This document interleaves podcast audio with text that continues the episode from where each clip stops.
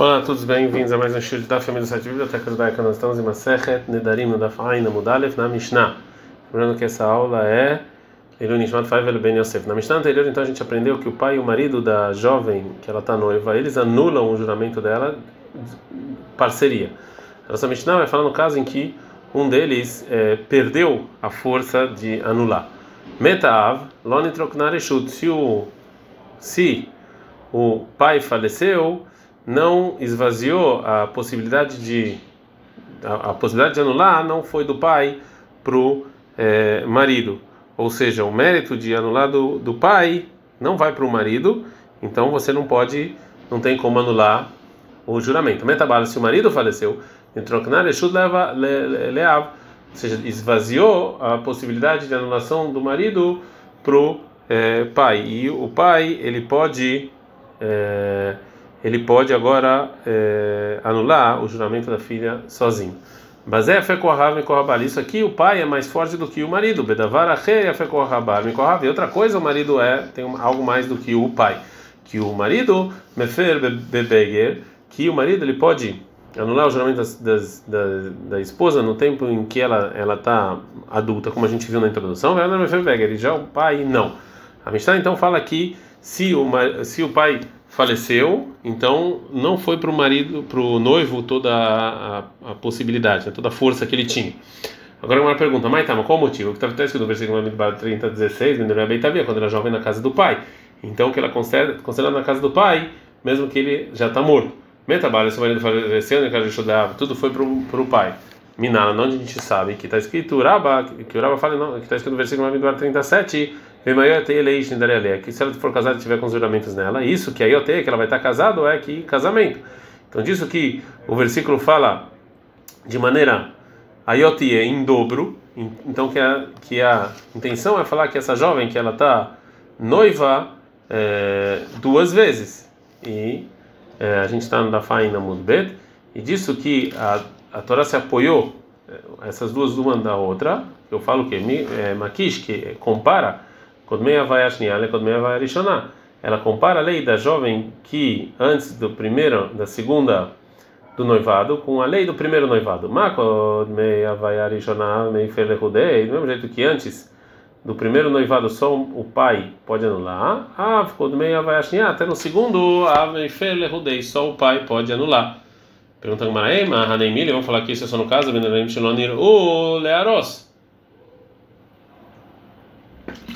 Talvez o, pode, o pai pode anular somente um juramento que não, o, o noivo não pode anular, né? Que ele não escutou. Mas, mas é algo que ele escutou que o noivo escutou, o pai não pode anular.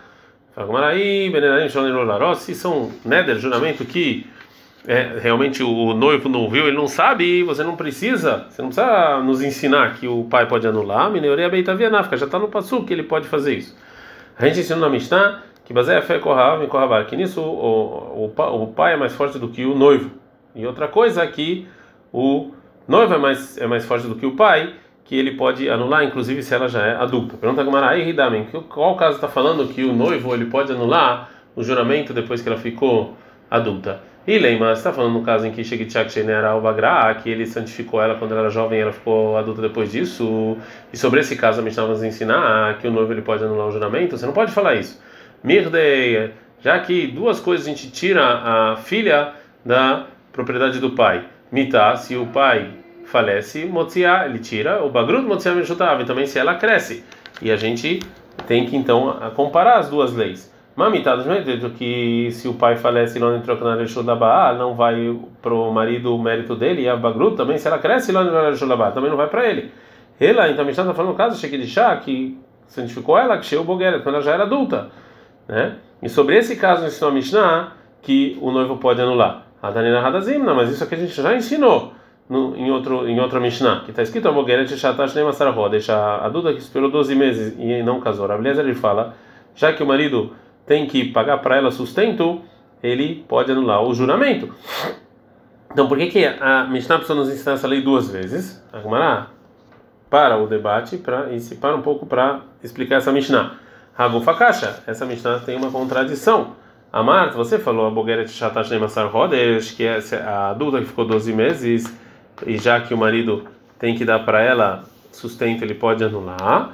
Bogeret lama ali Masar Rodesh. Por que ela precisa de 12 meses? Então, Bogeret, Shoshim Yom lá é suficiente 30 dias para ela se preparar para o casamento.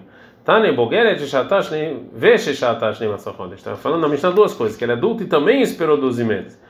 Nicolau como caixa, mas de qualquer maneira tem o nosso problema aqui. Né? Por que, que a Mishnah nos ensinou na lei do Rabi Eliezer que o noivo ele pode anular os juramentos da noiva adulta duas vezes? Aí vai ter, mas se você quiser falar a Hadafka, aqui a Mishnah ensinou essa lei, o Bogeret Ktaneatam, isso que lá na outra Mishnah está falando adulta, a Mishnah de Mai Plugue Rabeleza Rabanan, para nos ensinar a discussão que vai ter lá entre Rabeleza Rabanan adulta. Bem, vai ter, se você quiser falar, Bogeret, Dafka, se você quiser falar, a Mishnah lá, da adulta, está falando lá, lá nos ensinou essa lei, né? Mas mas já que na nossa Mishnah, no início dela está escrito Bazé, nisso o a força do pai é maior do que a do marido, nasce e Bazé. Também ele trouxe isso o marido para o linguajar ser fácil de decorar a Mishnah. Então ele trouxe o caso em que um é mais forte que o outro e o caso que o outro é mais forte do que um. Ad, né?